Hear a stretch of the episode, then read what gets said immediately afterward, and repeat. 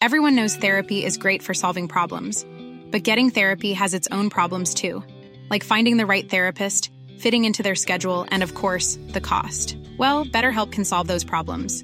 It's totally online and built around your schedule. It's surprisingly affordable too. Connect with a credentialed therapist by phone, video, or online chat, all from the comfort of your home. Visit betterhelp.com to learn more and save 10% on your first month. That's BetterHelp H E L P. Modern Talking. Einfach anders. Der Podcast mit Thomas Anders. Modern Talking.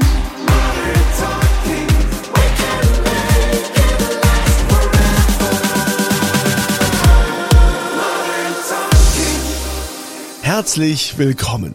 Das ist der Ort, wo man Thomas Anders so nah wie noch nie kommen kann, denn wir sitzen heute bei ihm im Haus, im Esszimmer. Wir sind bei Thomas Anders zu Hause. Hier erzählt Thomas seine Geschichte. Mein Name ist Andreas Kunze und heute ist ja endlich der Tag, an dem ich die wahre Geschichte hinter der Nora-Kette erfahre. Aber bevor wir das besprechen, jetzt erstmal herzlich willkommen, der Gentleman of Music. Hallo Thomas. Ich freue mich wie Bolle. Ich bin total happy, ja. Du musst uns jetzt erstmal erzählen, wie es jetzt dazu kam, dass du sagst, ich mache einen eigenen Podcast. Ja, das ist äh, stimmt. Ich meine, Podcast gibt's ja schon länger, aber ähm, und ich war schon sehr vielen Podcasts zu Gast, bis ich irgendwann zu mir sagte, ich habe ja wirklich so viel zu erzählen, so viel erlebt. Das sagen mir immer meine Freunde und Bekannte, wenn ich, wenn ich, wenn wir Feiern haben und sowas und irgendwann kommen immer Geschichten von mir und und ähm, es ist meistens dann Stimmung und es ist sehr sehr lustig und dann sagen viele, das musst du doch irgendwann mal in einem Buch schreiben. Aber ich finde in einer gewissen Weise Podcast ist das neue Buch.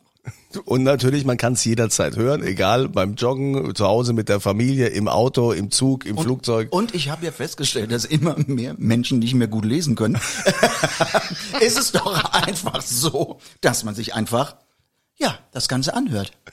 Ja, um mitreden zu können. Ne? Ja, und wir wollen auch mitreden und wir wollen vor allen Dingen erfahren.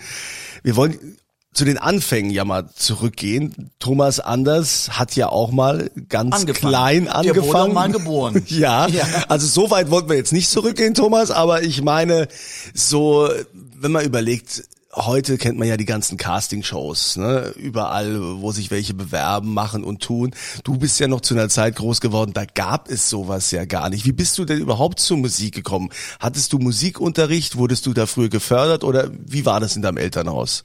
Sag mal so, ich habe zu Hause als kleines Kind immer schon gesungen. Also mit drei so fing ich an, habe die ganze Verwandtschaft tyrannisiert und äh, bespaßt. Und immer wenn Onkels, Tanten, egal was kam, die, die durften nicht nach Hause, bevor ich ihnen nicht einen neuen Song präsentiert habe, den ich vorher einstudiert habe. Das war ganz wichtig. Ähm, das habe ich gemacht und meine Mutter, die hatte einen kleinen Lebensmittelladen, man würde sagen Tante Emma Laden. Und da kam auch einmal die Woche immer ein also ein derjenige, der die Lebensmittel verkauft hat. Das ist nicht wie man heute so so die professionellen Riesenmärkte und sowas, sondern man hat schön die Order geschrieben und dann kam halt eben ein paar Tage später die Ware an. Und auch dieser Mann, er ist mittlerweile schon tot, ähm, dieser Mann musste das auch immer ertragen, dass ich irgendwas gesungen habe. Und so ging das im Grunde weiter. Und jetzt komme ich aber einen Sprung, da war ich schon etwas älter.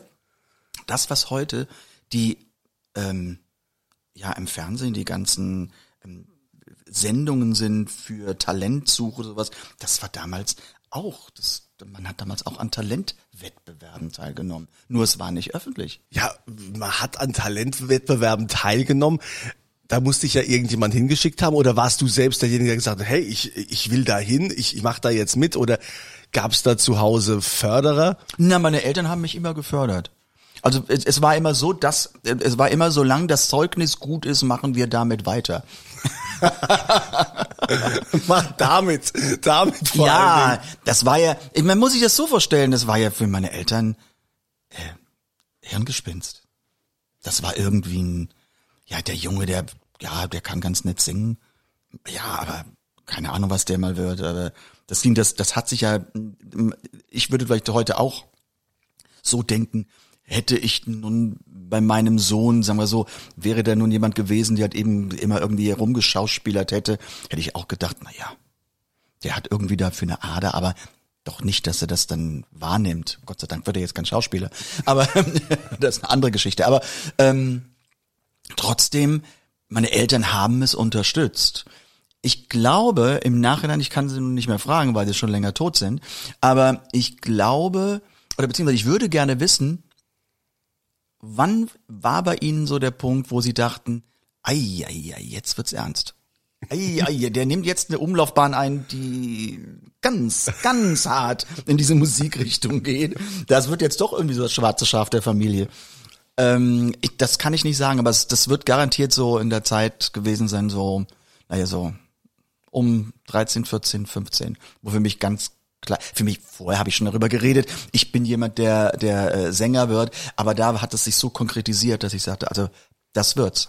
Und wie bist du dann wahrgenommen worden? Du hast gesagt, es gab früher auch so so Talentshows, also man kennt es ja so, es gab diese sogenannten bunten Abende irgendwo. Bist du da auch irgendwo auf dem Dorf aufgetreten oder wie wie war das? Natürlich. Ich meine, ich, ich, es, für mich war immer Hochsaison, war halt eben immer äh, um die Weihnachtszeit, weil sämtliche Altenheime in der Umgebung konnten sich vor mir nicht retten. Ich habe dann immer Weihnachtslieder gesungen für die Omis und Opis und sowas. Da war ich sieben, acht und sowas. Das fanden die alle ganz Stark. super. Und ich weiß, meine Mutter hatte tierische Schwierigkeiten, einen Anzug in meiner Kindergröße zu kriegen. Das war ja alles, äh, das war ein richtig, das war abenteuerlich, sage ich euch. Und ähm, ich habe das damals auch gemacht, bis es dann halt eben konkreter wurde, dass halt plötzlich ging es dann so mit den Sommerfesten, kommen nun mehr oder weniger von der Mosel, Hochplateau, mit Weinfesten los. Dann bin ich halt eben dort aufgetreten und hab halt eben deutschsprachige Songs und englische nachgesungen zu einem Playback, das man damals sich auch äh, ja kaufen konnte. Oder oft war es auch so, dass es auf der Rückseite von der Schallplatte war. Ähm, und hab das dann gemacht und mein Vater hat die Steuerung gemacht, also die Tontechnik und von meinen ersten Gagen habe ich mir eine PA gekauft und das wurde dann halt eben schön mit, mit Mikrofon und sowas. Das war alles und, und dann Also du hast dann auch wirkliche Gagen bekommen äh, an der Mosel und wurdest jetzt nicht mit Moselwein ausbezahlt. Ich meine, wenn man ja noch so jung Naja, war. also sagen wir so, einem, einem neunjährigen Moselwein, das, ja, das ist sogar heute noch grenzwertig. Ähm, aber es gab damals schon Gagen, aber ich, ein ganz, ganz entscheidender Sprung war, ähm, es gab an der Mosel, ähm, da gab es ein Tanzlokal. Und in diesem Tanzlokal, ähm, das heute würde man es bezeichnen, das waren so die Anfänge der ersten Erlebnisgastronomie. Also die, die aus dem halben Bundesgebiet fuhren damals Busse oder halt eben auch Züge, weil die Bahn hatte doch da äh, ihren Bahnhof und sowas. Die haben dann wirklich von Firmen bis zu 400, 500 Menschen, hat das gefasst, sind halt eben in diese Erlebnisgastronomie und es gab dort ähm, in, mit Band, äh, mit einem Orchester, mit dem Zwölf-Mann-Orchester. Wow.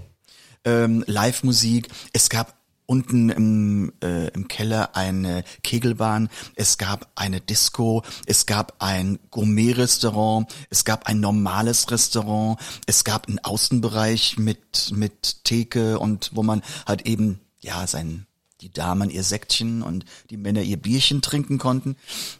Und die brauchten immer für ihr Nachmittagsprogramm Künstler. Und ich trat einmal auf, nicht im Rahmen von so einer Veranstaltung, sondern es war auch wieder eine Weihnachtsveranstaltung und der Besitzer ähm, kam auf meinen Vater zu und sagte, hätte ihr Sohn Lust an Silvester hier zu singen? Und dann sagte mein Vater, fragen Sie meinen Sohn, ich war damals acht. Also ich wäre wär neun geworden, also bin ja am 1. März geboren. Und es war halt eben, äh, war ich gerade noch acht Jahre alt. Und ich sagte, ja, ja, ist überhaupt kein Problem. Ja, auch mit der Band, ja, ja, alles überhaupt kein Problem und sowas. So mal die ganz große Klappe. Und dann wurden Arrangements gemacht und ich weiß noch, ich habe fünf Lieder gesungen. Alle fünf kriege ich nicht mehr zusammen. Ich weiß nur noch, es war ähm, damals von Katja Epstein, der Stern von Mykonos. Es war von Vicky Leandros, Apretoire. Es war äh, von Tina York, die Lichtensteiner Polka. Und ähm, es war als Opener, wenn wir alle Sonntagskinder wären, von Heintje. Den, den vierten Song, den habe ich nicht mehr auf dem Schirm. Auf jeden Fall, das wurde einstudiert und ich natürlich total Schiss. Das war zum ersten Mal, weil da, das, also die, die, der Saal war plötzlich, konnte man so auseinanderfahren, das wurde immer größer, größer, größer. Es waren 1200 Menschen waren da drin. Und ich sollte eben in dem Silvesterprogramm auftreten. Also ich dachte, ach, ob das nun das Richtige ist. Aber ich habe es gemacht. Mit acht. Die, mit acht. Und die Menschen haben getobt, weil sie sowas, okay, muss man fairerweise sagen, das sieht man auch nicht alle Tage irgendwie, dass jemand da mit dem zwölf mann orchester und, eben- und da- dann so, so, so ein junger, Ja. junger Mann. Mein, mein, mein Sohn, der ist, äh, der ist sechs, meine Tochter ist neun. Ich weiß, was das so für ein Alter ist.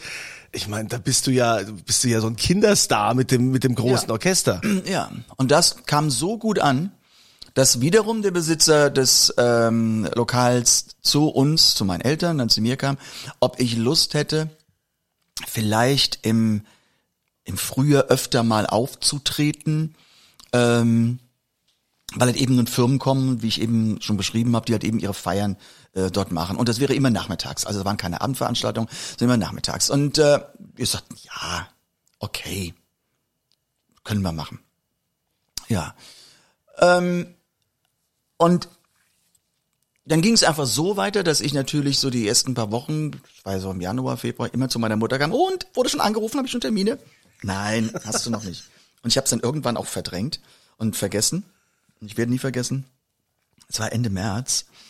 Äh, und meine Mutter hat mir das, die, ich glaube, meine Mutter musste mir das 20 Mal erzählen, weil ich diese Geschichte so liebte, weil es, ach, das war, das, das, das deshalb erzähle ich es heute auch noch so gerne. Auf jeden Fall, der Besitzer rief an und sagte zu meiner Mutter, ja, so und so, so, ich habe lange nicht gemeldet, aber ich habe jetzt hier so ein paar Termine, die möchte ich gerne durchgeben. Ähm, und dann sagte sie, ja, ja, sagen Sie es gerade, ich behalte mir das. Und ähm, er dann, es wäre schon besser, wenn Sie sich äh, etwas zu schreiben nehmen. Ach ja, sagt sie, ja, dann hole ich mir mal einen Block und einen Stift. Ja, und dann gab er die ersten, ich glaube, 20 Termine 20 bis Termine. Ende Mai durch. und Herrlich. ich kam nach Hause und meine Mutter, puh, da haben wir uns jetzt was angetan. Also ich habe es geliebt. Ich fand es großartig. Und im Laufe, ich habe es drei Jahre gemacht. Und im Laufe der drei Jahre habe ich dann tatsächlich äh, so um die 140, 150 Shows ähm, gemacht. Und das ist natürlich etwas, was mir eine wahnsinnige Sicherheit gegeben hat. Und auch eine Bühnenerfahrung. Aber ganz kurz, am Anfang war das doch wahrscheinlich noch nicht so. Erinnerst du dich da noch dran? Ich meine, es ist jetzt schon sehr, sehr lange her. Aber du sagst klar mit einer Selbstverständlichkeit, auch egal ob Orchester oder sonst was, ich trete da auf. Aber da gab es doch mit Sicherheit auch erstmal Lampenfieber. Oder erinnert man sich da noch, dass du als Kind vielleicht gesagt hast, vielleicht war das jetzt doch eine Nummer zu groß, was ich hier Ja, mache? es ist ja immer gut ausgegangen. Also natürlich hatte ich am Anfang Lampenfieber. Lampenfieber hatte ich noch ganz lange. Ich muss was sagen, ich hatte, habe eigentlich so mehr oder weniger seit zehn Jahren kein Lampenfieber mehr. Also hm, nicht, dass ich das nicht ernst nehme, aber das ist so meine Heimat geworden. Ich gehe raus auf die Bühne und kommt, ich umarme euch, mein Publikum, das Leben ist schön, lasst uns immer Spaß haben. Ähm, und weil ich mir auch sage, was soll mir auf der Bühne passieren? Was soll mir passieren? Ich habe schon, glaube ich, alles erlebt, was einem auf der Bühne passieren kann. Dass ich auf den Arsch gefallen bin, dass, es, dass halt eben ganze Equipment ausgefallen ist, dass, dass ich halt eben äh, mich, keine Ahnung, von oben bis unten äh, habe ich aus dem Becher und dann kam mir Eiswürfel raus und äh, alles schon. Ich habe alles schon gemacht. Deshalb, es wird da wenig geben, äh, was mir so passieren kann. Naja, aber trotzdem hat es mir ja diese 150 äh, Shows oder Jobs, die ich gemacht habe, das ist natürlich ganz klar etwas, das gibt eine Sicherheit. Das gibt auch ein Selbstvertrauen. Und wir sprechen jetzt von drei Jahren. Also ich war dann zwölf und ich bin dann wirklich als Jugend, äh, Vorpubertierender, bin ich schon sehr selbstbewusst äh, ähm, ins Leben gestartet und hatte natürlich auch wunderbares Geld. Weil als das so kam, habe ich mit meinem, mit meinem Vater im Grunde besprochen. Und es wurde gesagt, ja, welche Gage bekomme ich denn dafür? Das war ja auch klar. Und ähm, ich weiß noch, das, das waren ähm, war ja D-Mark-Zeiten ganz klar. Ich glaube, das waren immer so plus minus 400 D-Mark, was ja viel Geld Viel Geld, ja. für damals war. Und da sagt mein Vater, okay, das kommt aus dem Konto. Ich sage, ja, aber ich arbeite ja dafür. Da sagt er, ja, okay, was willst du denn haben? Also alles noch vor den ersten 20 Shows, ja. Ähm, weil meine Eltern dachten, der hat jetzt drei Shows im Jahr und dann ist er wunderbar. Dann sagte ähm, ich zu ähm, meinem Vater, pass auf, von der Gage bekomme ich 10 Prozent. Und der Rest kommt halt eben aufs Konto und Sparbuch oder was weiß ich. Oder wurde eine PA von gekauft und wurde das von gekauft und so. Und dann sagt er, ja, okay, können wir machen. Okay, hieße bei 400 D-Mark 40 in die Tasche vom kleinen Bernie. So, also, jetzt könnt ihr euch ausrechnen, so April und Mai 20 Shows. Könnt ihr euch vorstellen, wie viel der kleine junge Mann in der Tasche hatte. Und das hat mich sehr frei gemacht. Ja, das kaufe ich mir jetzt halt, Ja. ob ihr wollt oder nicht. Ja, ich war da, ich weiß, ich weiß, ich weiß damals, da, da, da war ja Münster-Maifeld, ich ging ja dann zum Gymnasium ähm, ähm, und und ich, da gab's auch so einen so einen Lebensmittelladen und ich liebe es heute noch. Ich mag Veilchenpastillen. Ich mag einfach den Geschmack von Lakritz sowieso, aber dann Veilchenpastillen ähm, und da waren immer nur diese Salmiak, kennt man ja auch, oder diese diese ganz normalen äh, äh, äh, Lakritze, die man so kennt, aber nie Veilchenpastillen. Und dann sagte die, war die Besitzerin, und ich bin dann hingesagt, warum haben Sie eigentlich nie Veilchenpastillen? Weil ich mag so gerne Veilchenpastillen. Und dann hat sie mir erklärt, sie muss dafür einen Karton von 36 Packungen kaufen, ist der Umkarton. Und dann sagte ich, ja, dann kaufen Sie die doch. Und dann sagte sie, ja, aber dann kaufst du halt eben eine Packung und was mache ich mit den anderen 35? Sag ich, die kaufe ich auch. Da hat die wahrscheinlich nicht schlecht geguckt. Ja, so war das damals. Ja, heute wird man sagen, wird man sagen, ah ja, ne, gehe ich ins Internet, ne, gucke ich irgendwo im Shop und äh, dann war's das. Aber Heute ist heute, aber aber damals war es eine andere Zeit. ja, coole Nummer. Dann hast du also als als acht, neunjähriger warst du da schon nahezu finanziell unabhängig und hast äh, da die Megashows mit großem Orchester. Ich meine, da das war ja damals schon, also das ist schon groß. Also so als als als kleiner Mann da so so zu stehen. Ich glaube, ich glaube, das Gute, ich glaube, das Gute, Andreas, ist, ich habe es damals nicht so empfunden. Ich glaube, man macht sich als Erwachsener viel zu viel Gedanken darüber. Als Kind machst du das. So, wenn es dir Spaß macht. Es hat mir Spaß gemacht. Aber du reflektierst es ja nicht so. Du, du, du, du setzt dich ja nicht in einem Vergleich mit anderen in deinem Alter, die das nicht machen oder die vor Scham in Erdboden versinken, wenn sie irgendwo auf einer Bühne stehen oder sowas, sondern Bühne war für mich immer etwas Glamouröses, etwas, ach, das zu mir gehörte, wenn ich zu Hause, und das muss ich sagen, ich habe äh, wirklich zu Hause jeden Tag, jeden Tag, also wenn ich nicht ähm, krank war oder erkältet war, ansonsten habe ich jeden Tag zwischen anderthalb und zwei Stunden bei mir im Zimmer gesungen. Burrow's furniture is built for the way you live. From ensuring easy assembly and disassembly to honoring highly requested new colors for their award-winning seating, they always have their customers in mind. Their modular seating is made out of durable materials to last and grow with you. And with Burrow, you always get fast, free shipping. Get up to 60% off during Burrow's Memorial Day sale at burrow.com slash ACAST. That's burrow.com slash ACAST. burrow.com slash ACAST. There's never been a faster or easier way to start your weight loss journey than with PlushCare. PlushCare accepts most insurance plans and gives you online access to board-certified physicians who can prescribe FDA-approved weight loss medications like Wigovi and Zepbound for those who qualify. Take charge of your health and speak with a board-certified physician about a weight loss plan that's right for you. Get started today at plushcare.com slash weight loss. That's plushcare.com slash weight loss. plushcare.com slash weight loss. Und da gibt's eine ganz schöne Geschichte, dass ich ähm, im Sommer, war es natürlich warm, habe ich die Fenster aufgemacht. Das heißt, ich habe die ganzen Nachbarn mit beschallt, ja. Die mussten sich das alles anhören. Und es ist ja so, wenn ich in meiner Welt war, ich habe dann einen Song einstudiert, den habe ich dann auch gerne mal 15 Mal hintereinander gesungen, ja. Und es hat sich nie ein Nachbar beschwert. Und ich hatte äh, vor, vor, das ist, glaube ich, mittlerweile 25 Jahre her, da habe ich, gab's ein großes Fest ähm, aus dem Dorf, wo ich herkomme. Und ähm, ich bin dann aufgetreten, das war für einen Schützenverein und habe gesagt, okay, ich spendiere euch einen, ein Konzert von mir Und äh, keine Gage, ich übernehme alle Kosten. Ihr müsst nur die Karten verkaufen, das ist alles für eure Vereinskasse. Das ist so ein Dankeschön, äh, zum, was ich zurückgeben kann. Und ähm, ich habe auch die Geschichte erzählt, dass ich als Kind immer gesungen habe, jeden Tag. Und dass ich auch die Fenster immer offen ließ im Sommer und sagte zu den Nachbarn, ähm, vielen Dank, dass ihr euch nicht beschwert habt, aber es hat sich ja gelohnt.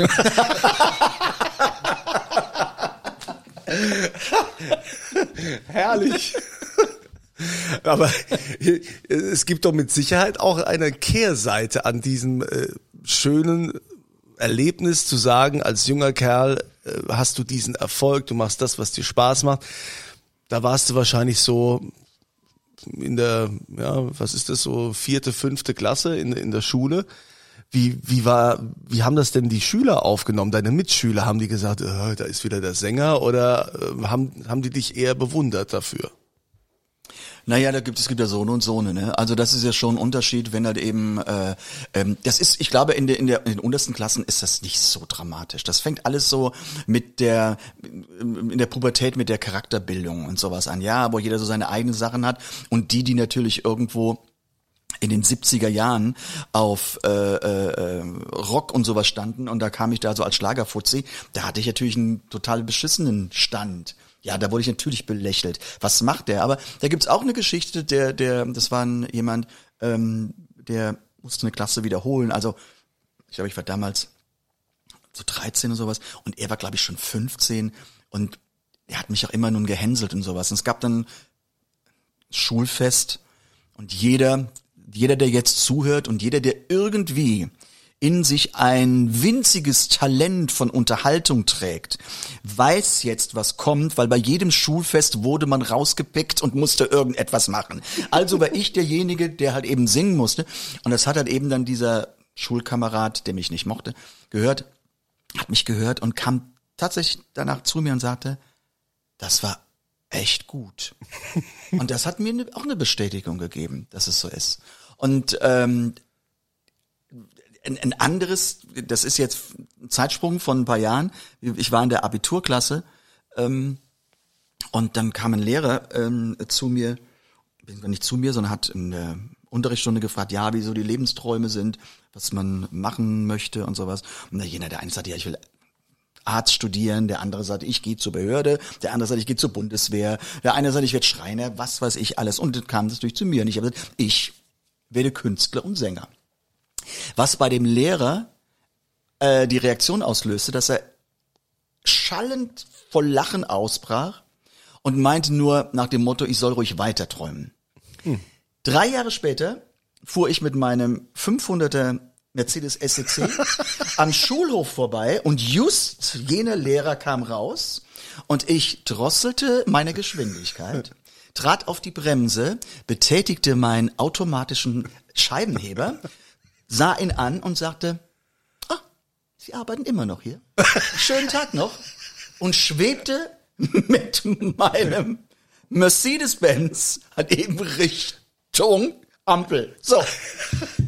Ich weiß, das klingt total doof und kindisch, aber es ist genau das, was wir in Filmen beobachten, so dieses, ich habe mich jetzt gerecht. Ja, das ist doch auch dieses dieses Happy End, wo, genau. wo, wo man sich auch mitfreuen kann. Also Woman. ich glaube, ja, da, ja. da freut sich doch jeder mit dir. Die, dieser Moment, wer hat das nicht schon gedacht an den Lehrer, der nie an einem geglaubt hat und man hat es dann doch durchgezogen. Naja, nie an ihn geglaubt. Dass das für mich das Schlimme war, vor der ganzen Klasse noch ausgelacht. Mhm. Das ist ja eine, war ja eine demütigende äh, Geschichte, die, die ich hab total an mich geglaubt, aber ich dachte nur in meinem mit mit dem Abitur, da war ich, da war ich äh, 18 und mit 18 ist man junger Erwachsener und man sagt sich, was für ein Pädagoge ist das überhaupt?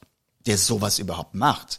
Deshalb ging es mir natürlich runter wie 10 Liter Olivenöl, dass ich an ihm vorbeifahren konnte und ähm, habe dann halt eben meinen Spruch losgelassen.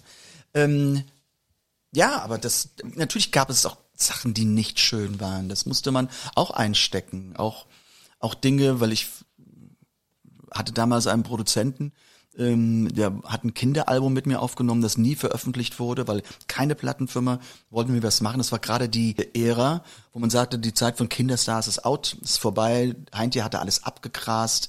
Ähm, dann, wer damals aufkam, das war Andrea Jürgens Es war aber ein Mädel, eine andere Richtung und man wollte einfach keinen zweiten Heintje, weil die Plattenfirmen sagten immer, wir haben sofort einen Vergleich, um dich dorthin zu bringen. Der Markt ist auch gesättigt und die Leute wollen was anderes hören. Damals war ich todtraurig darüber, weil ich habe ja nur gesungen und ich dachte, ah, mein Leben läuft mir davon und meine Karriere und das kriege ich überhaupt nicht hin. Ich meine, es war die beste Entscheidung ever, dass ich damals keinen Schallplattenvertrag bekommen habe. Schön. Also, dass du uns äh, so mitnimmst, dass wir hier dir so nah sein können in diesem Podcast, das ist was äh, absolut Wunderbares und man könnte dir wahrscheinlich jetzt auch Stunden noch zuhören. Mit Sicherheit wird es noch ganz viele Geschichten geben, ganz viele, die du uns erzählen wirst. Das kann ich dir versprechen, Andreas. Aber, aber ich sage dir, ich habe mir vorgenommen, dass ich wirklich am Ende jeder Folge so einen ganz, ganz kurzen Take am Flügel mache. Ja, aber du wolltest doch noch die Geschichte mit der Nora-Kette erzählen. Ja, dann machen wir das nächste Mal drüber, ja? Ja, gut. Also, wenn ihr auch mal eine Frage habt an Thomas, könnt ihr das natürlich jederzeit äh, tun. Wir freuen uns, äh, wenn ihr hier Kontakt via Mail aufnehmt, podcast at thomas-anders.com. Können wir das jetzt nicht noch mit der Nora-Kette klären? Beim nächsten Mal.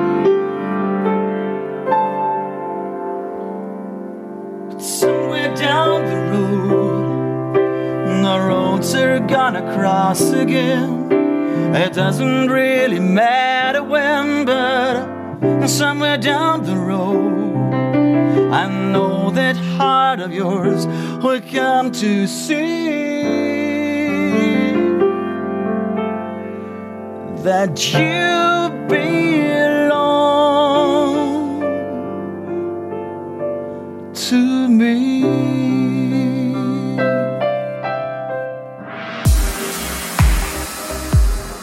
Modern Talking. Einfach anders. Die Story eines Superstars. Der Podcast mit Thomas Anders.